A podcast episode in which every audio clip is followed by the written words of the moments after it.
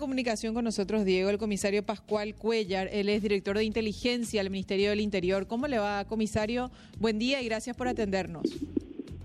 Muy buenos días para ustedes y también para la, la audiencia y la, la audiencia del canal.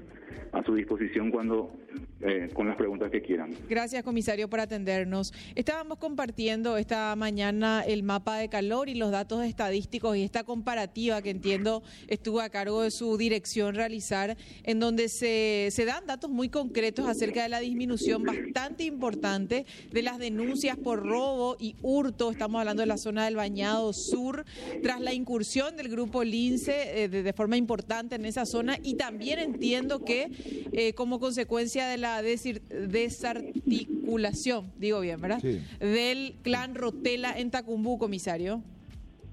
Eh, bueno, justamente, eh, como bien lo dijiste, nosotros realizamos estos análisis y estudios en forma periódica, no solamente en Asunción, sino que a nivel país.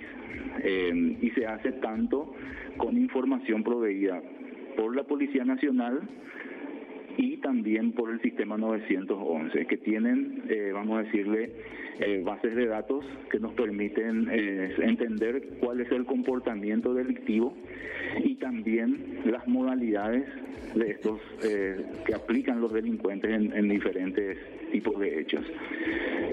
Nosotros hicimos ya antes inclusive de la implementación de, del, nuevo despliegue de esta cantidad de linces es justamente evaluar cómo, cuál es la situación actual en materia de delincuencia en las zonas más eh, conflictivas, vamos a decirle, de todas las ciudades del departamento central y los barrios de Asunción.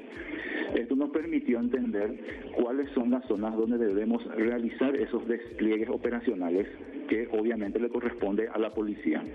El Ministerio del Interior evalúa estas informaciones para generar políticas y estrategias que son posteriormente eh, aplicadas por la Policía Nacional conforme al criterio operacional que tiene el comandante de la policía y las unidades especializadas. no sé si ustedes tienen el, eh, el mapa de calor. Tenemos, eh, comisario, estamos observando también. Ok, entonces las zonas donde se, obviamente se concentran esos, estos hechos de robo agravado, hurto agravado, robos y hurtos, eh, son eh, justamente donde se ven en colores más eh, opacos, rojos, ¿verdad? Esto nos permitió entender de que es, en esa zona son más recurrentes esos tipos de hechos.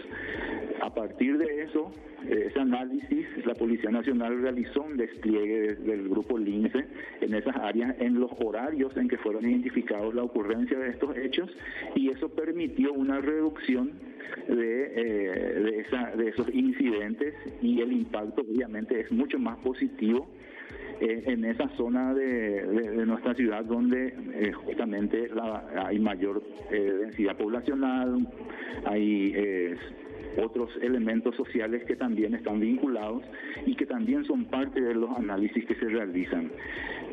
Tenemos que comprender también que los fenómenos delictivos generalmente no pueden ser eliminados totalmente y, suelen trasladarse a otras zonas.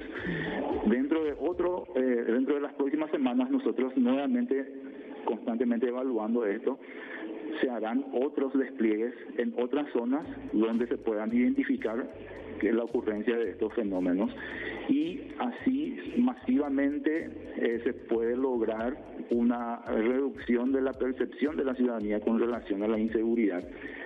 Sin embargo, eh, aún tenemos ciertas eh, necesidades de poder seguir creciendo con lo que es eh, el grupo LINCE y sus despliegues.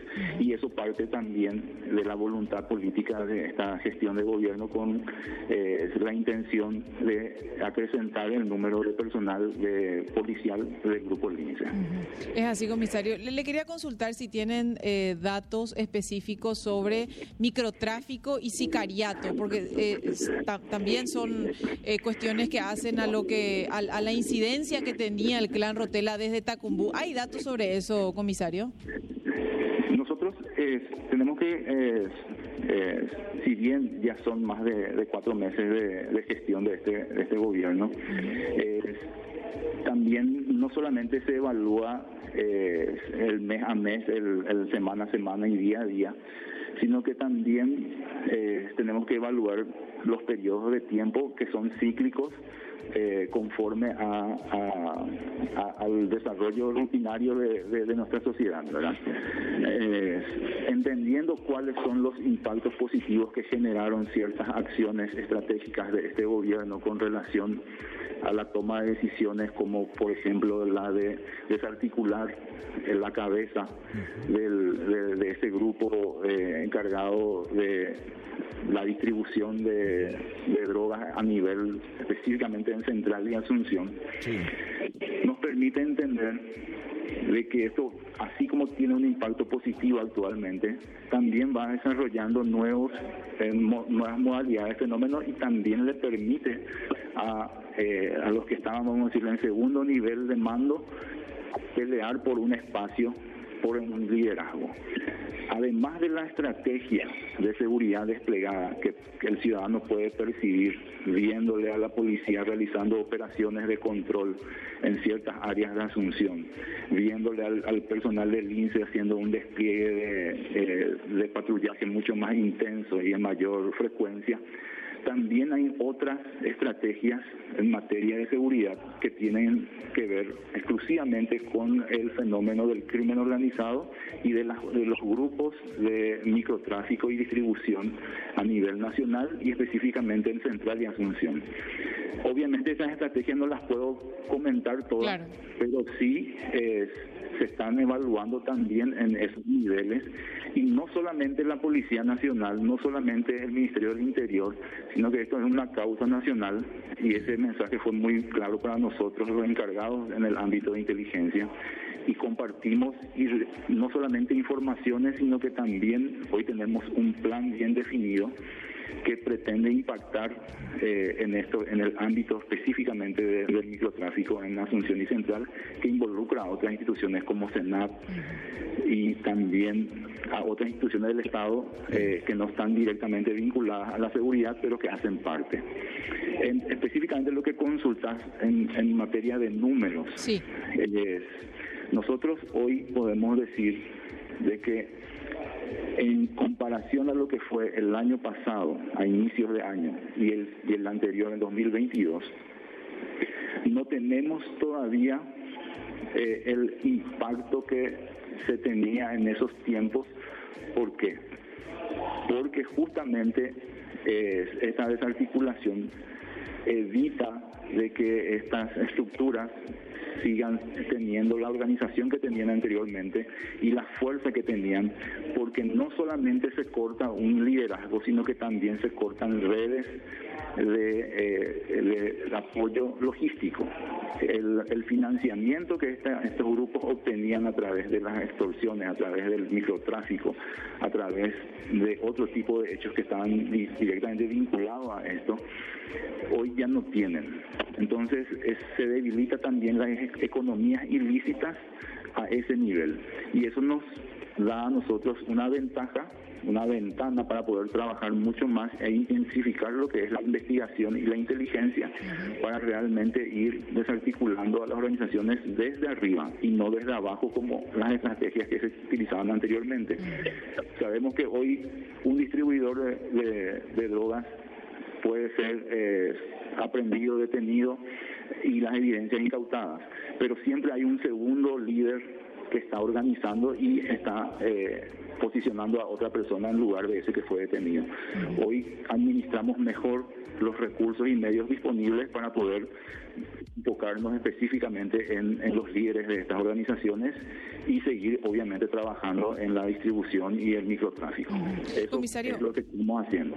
Por último y agradeciéndole mucho el tiempo, ¿hay eh, datos de la Policía Nacional sobre cuántos hechos aproximadamente no se denuncian, el porcentaje de los hechos que no se denuncian?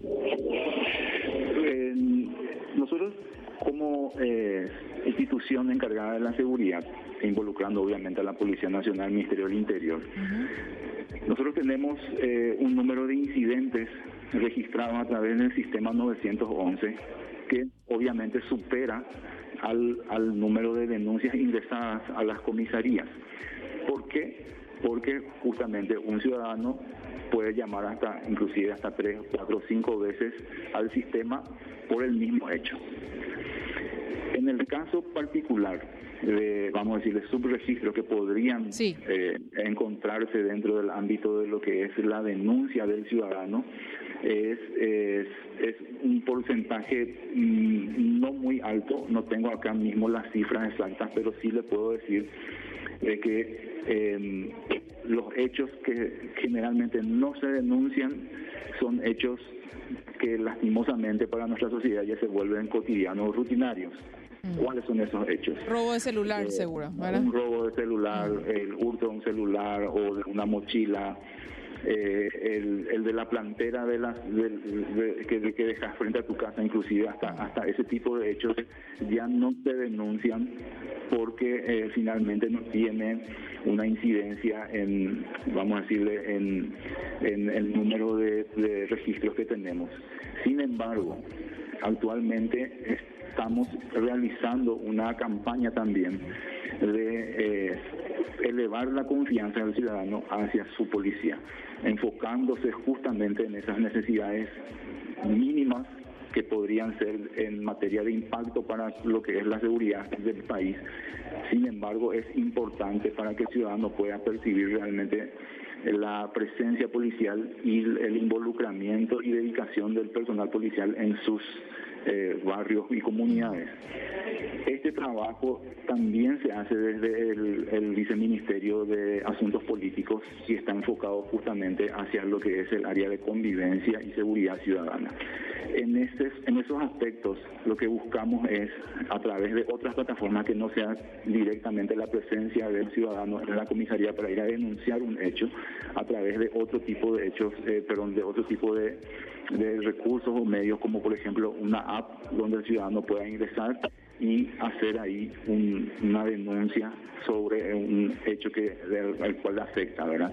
Todo eso está planificado y también será desarrollado a lo largo de este año, es parte de nuestro plan de gobierno y está como se dice, dentro de las prioridades de esta gestión. Comisario, le agradecemos mucho el tiempo y la gentileza. Que tenga una buena jornada. Muchas gracias a ustedes, igual. Hasta luego, señor. El detalle sobre este cuadro comparativo entre datos estadísticos que corresponden a diciembre